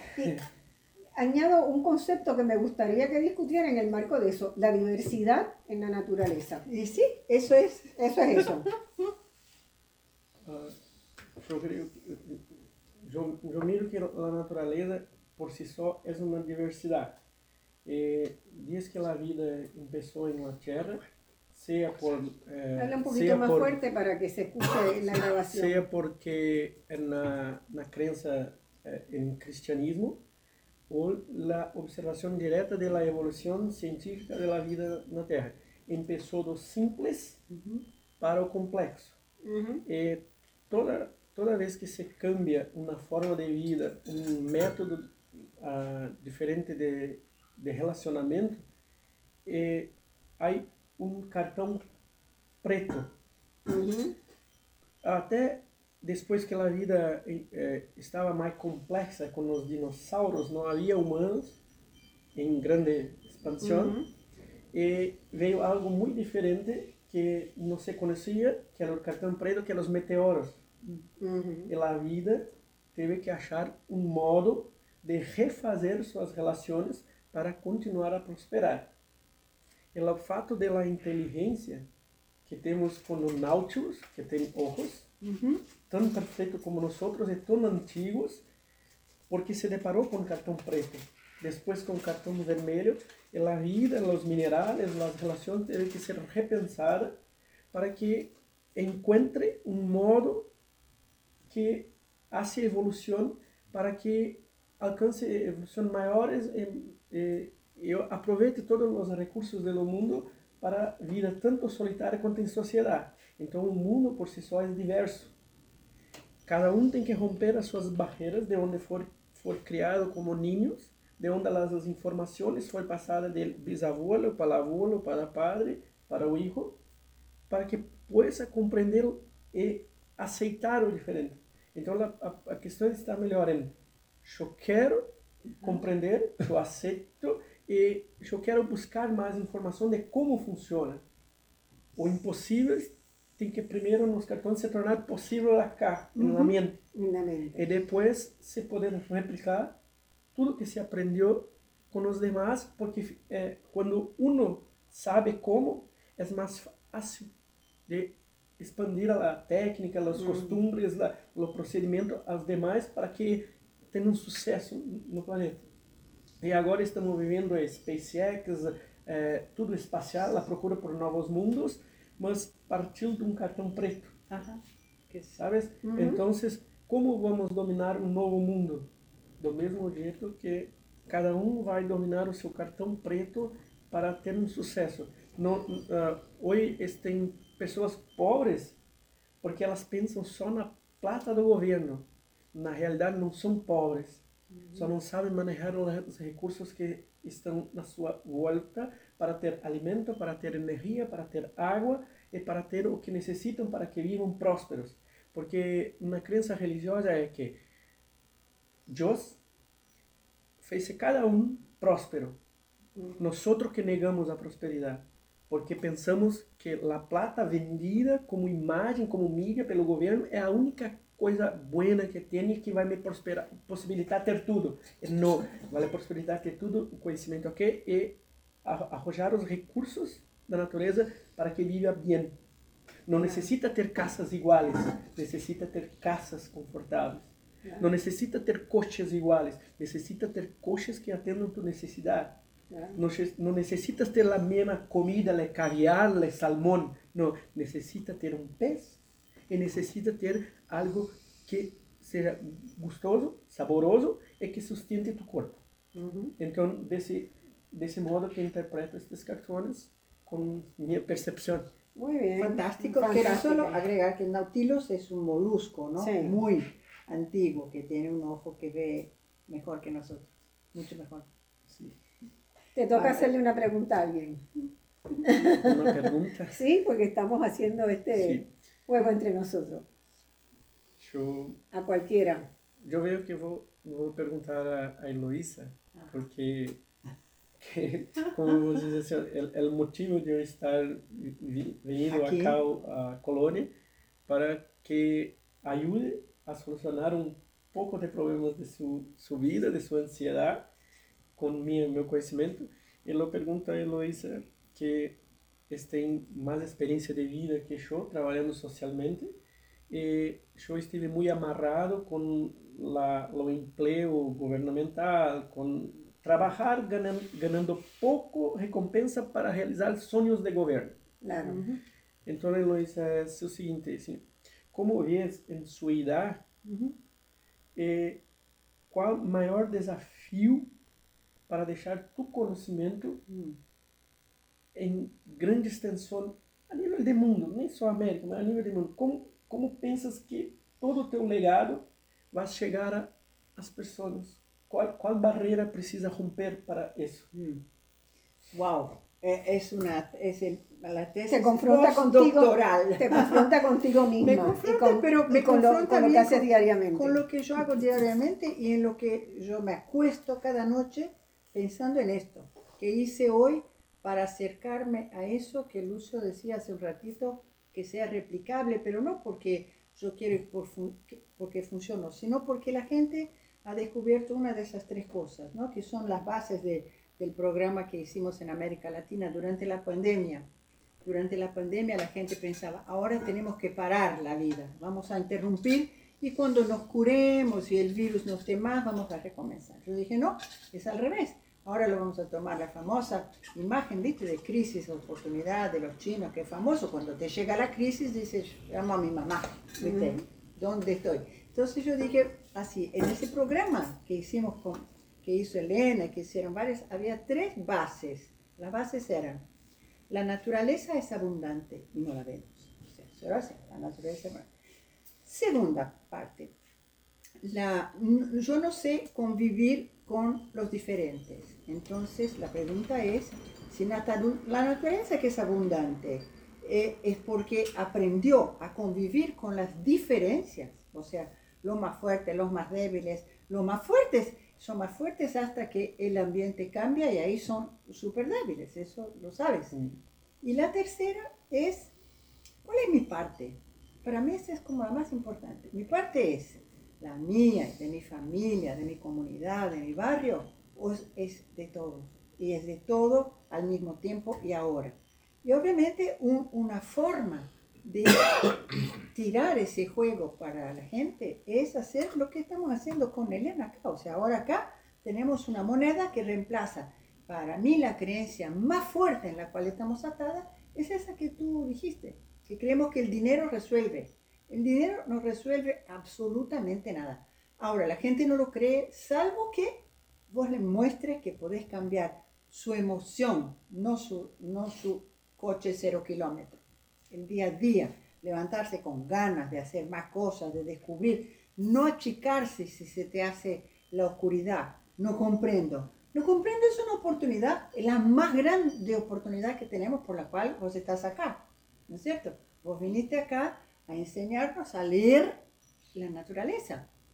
Si yo no reconociera que yo no sé eso, y somos muy vanidosos, somos muy pelotudos, no sé si después puedes censurar si quieres. no. Muy pelotudos, pensamos que sabemos todo, que sabemos lo suficiente. No sabemos nada, desconocemos lo más importante. ¿Por qué? Para hacer que nuestro mundo pequeño se vuelva un gran mundo. Y yo te invito a eso, porque sé que todavía no estás en ese mundo, que te acerques. Tengo 3.000 monedas distintas que ya se usaron en el mundo 3.000. 3.000 ejemplos mínimo, ¿no? Son 10.000 iniciativas ahí calculadas por la gente, que es cuando la gente empieza a vivir mejor porque empezó a hacer lo que decía Elena, a relacionarse con el otro distinto, pero con el otro que empieza con uno, con la pareja, con la familia, con los amigos, y aceptar que en cua- cualquier grupo que te metas, tienes que agradecer que vas a encontrar la cuatro.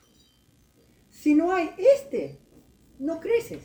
Si no hay alguien que sea capaz de decir, no me gusta esta moneda así, quiero esta otra porque esta es ecológica, esa no es ecológica. Ok, pero déjalo y, as- y admite que ese es el camino de la naturaleza, progresar en esa diversidad con la cual no es muy fácil convivir y acá tenemos ejemplos, ¿no es cierto? O sea, independiente del país, no vamos a particularizar nada, pero como aprender eso y yo digo, y tocar esa creencia profunda, ¿no? De que el dinero es el que manda, porque es actualmente el que manda y mostrar que no es el que manda.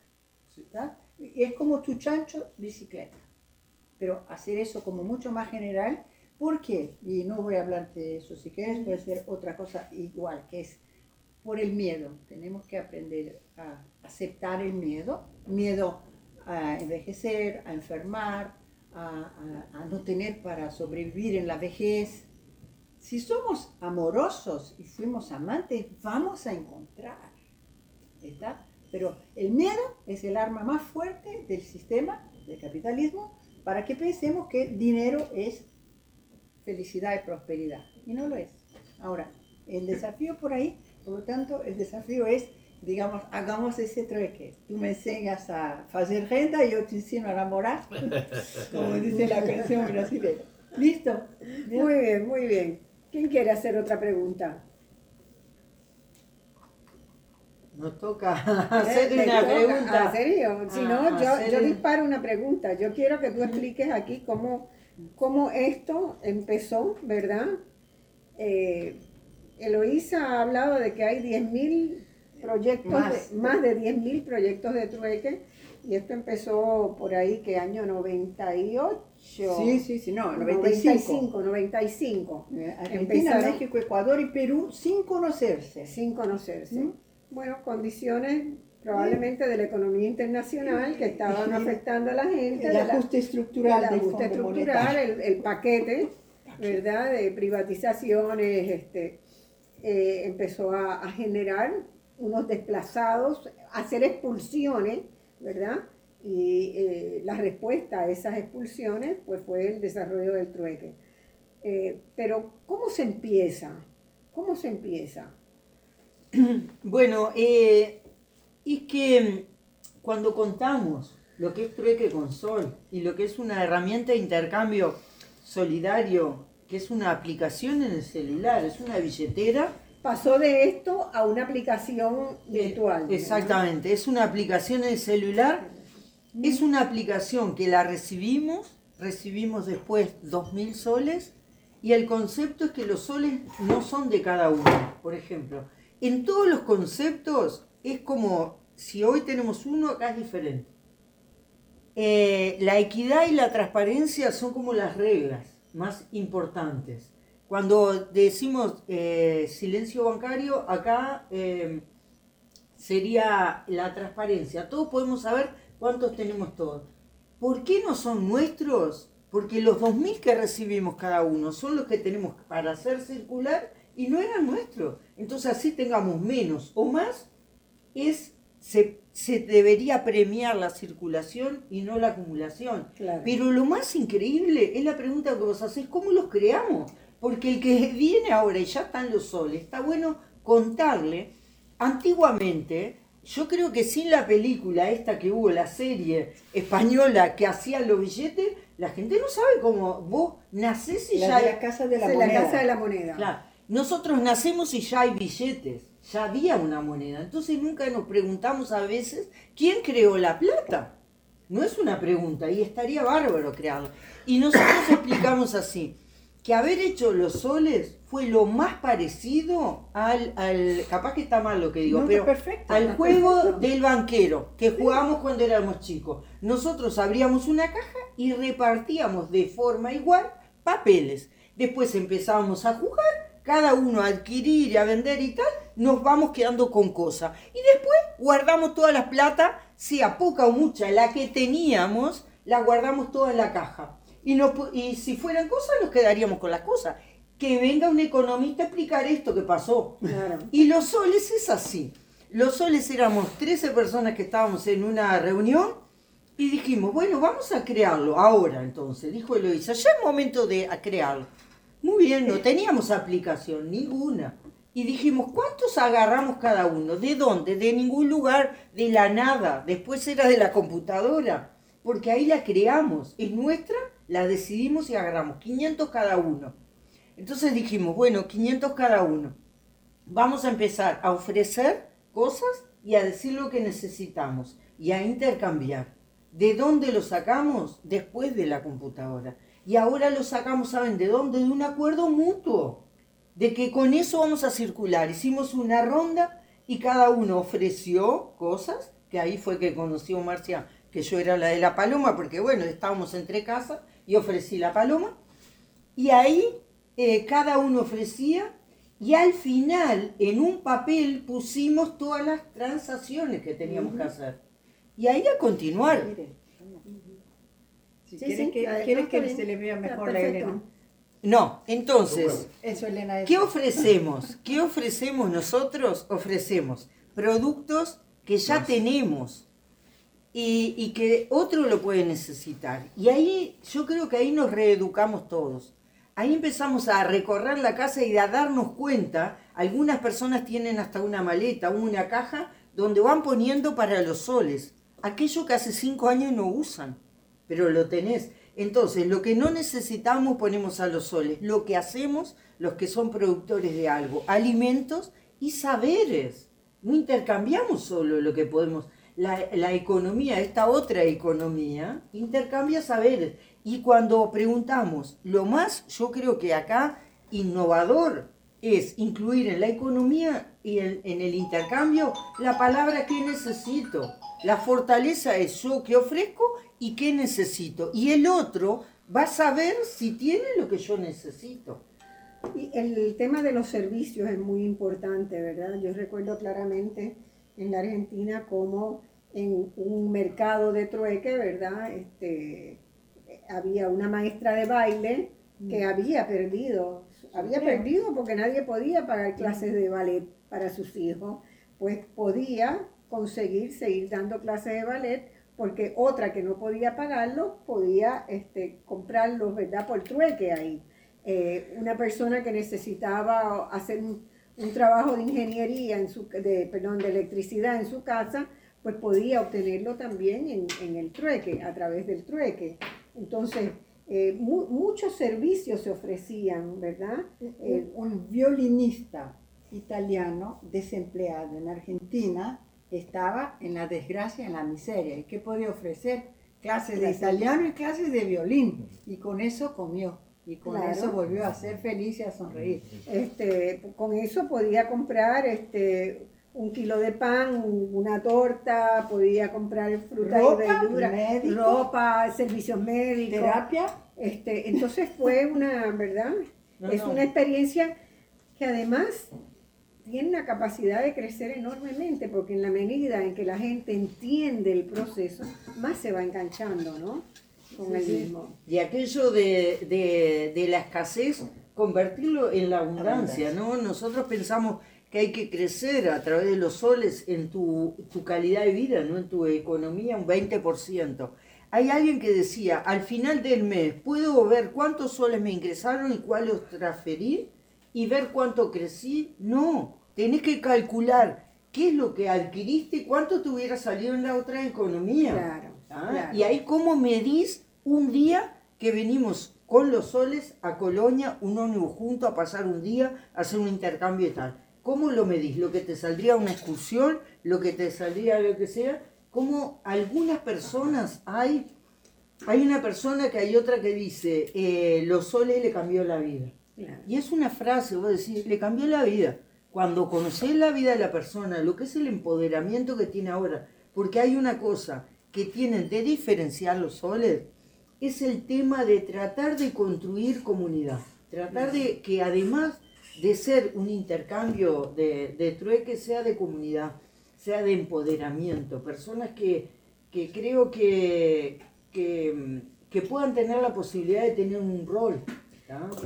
Yo quiero decir algo, en el proceso de Argentina, por ejemplo, después que Argentina, el trueque se da en el momento de la crisis más grande de la Argentina, pero eh, yo no he podido hacer un estudio completo, pero estoy segurísima, por lo que he analizado, que las destrezas y capacidades que la gente identificaron en sí mismo durante los años del trueque fueron la base para que la Argentina saliera de la crisis, fueron la base de crear nuevos empleos, nuevas, nuevas ocupaciones, ¿verdad? en todo caso, en la clase media, media y media baja, yo estoy segurísima. Segura, la prueba, ¿sabes cuál es? Es que muchos que estuvieron en el trueque de antes hoy no quieren más estar en el trueque porque ya son empresarios exitosos, están en otra cosa, pero vienen sí a ofrecer de sus nuevas producciones lo que tienen para, para intercambiar ahora, porque ya se pueden permitir ofrecer ese claro, o sea, había señoras que podían hacer una torta buenísima que de repente todo el mundo quería intercambiarla poco después se da cuenta de que la puede vender, que puede tener un mercado y entran, entonces pasan de ese mercado del intercambio a un mercado formal, que es lo que ayuda en el proceso de recuperación este, de la economía argentina. Eloisa, hazle una prueba aquí. No, no, pero ahora yo ya hice a, Fabio, ahora eh, Lucio hace me encantaría hablar un poco sobre la cuestión de la plata. Ajá, adelante. Porque hay gente que utiliza la plata y gente que vive de la plata. Exacto. Cuando Biden, ah, cuando eh, Puerto Rico hace parte, cuando Biden accesó como presidente, quería cambiar la cuestión del carbón, del coal, y también uh, quería cambiar las cuestiones financieras. Y entonces, grandes Ah, investimentos han sido hechos en ESG, SEG, que son esta forma de, de, vender las empresas más ambientales. Para, por, ¿Por qué? Porque hay como hoy 4 millones de acciones jurídicas en los Estados Unidos para que no se cambien los fondos de, de pensión. ¿Por qué eso? Porque 80% del valor que está investido en el mundo está investido en actividades no sostenibles. Claro. En petróleo, aviación, buques. Y, y hay una cosa que es, es- es una planeta. historia de, de- de- del grupo de los economistas. ¿no?